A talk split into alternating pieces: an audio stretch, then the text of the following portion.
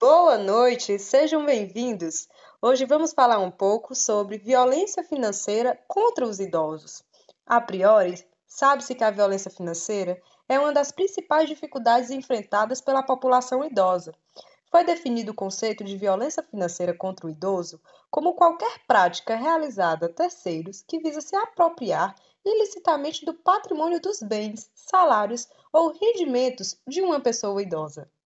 Dentro desse contexto, temos duas modalidades de ocorrência dessa problemática, sendo essas a violência financeira familiar e a violência financeira institucional.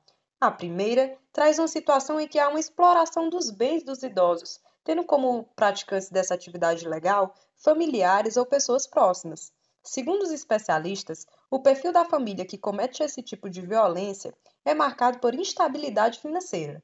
Geralmente são filhos ou netos que não têm vínculo empregatício e não demonstram responsabilidade em relação aos idosos.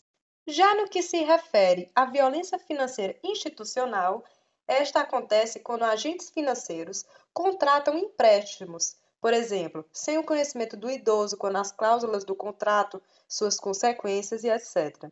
E de acordo com um estudo feito pelo Serviço de Proteção ao Crédito, no fim de 2012, as dívidas sobre os créditos consignados acabam se acumulando em alguns casos, seja por falta de planejamento financeiro ou por abuso de uma instituição que oferece créditos. No relatório, cerca de 20% dos idosos responderam que já contrataram crédito consignado e ainda estão pagando prestações, e aproximadamente 40% dos entrevistados com mais de 60 anos disseram que não analisaram os detalhes da contratação de empréstimos e outros serviços financeiros. Um em cada seis idosos é vítima de algum tipo de abuso, de acordo com um estudo publicado no ano passado pela Organização Mundial de Saúde, a OMS. Eles sofrem negligência, abandono, violência psicológica, maus tratos e violência financeira.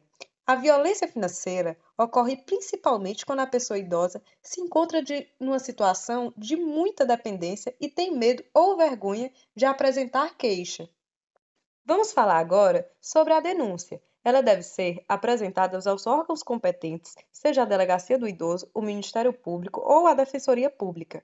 Se uma denúncia indica que um familiar, vizinho ou qualquer outra pessoa esteja se apropriando dos bens de forma ilícita e que prejudique o bem-estar do idoso, a primeira ação é chamar um assistente social para verificar a saúde do idoso.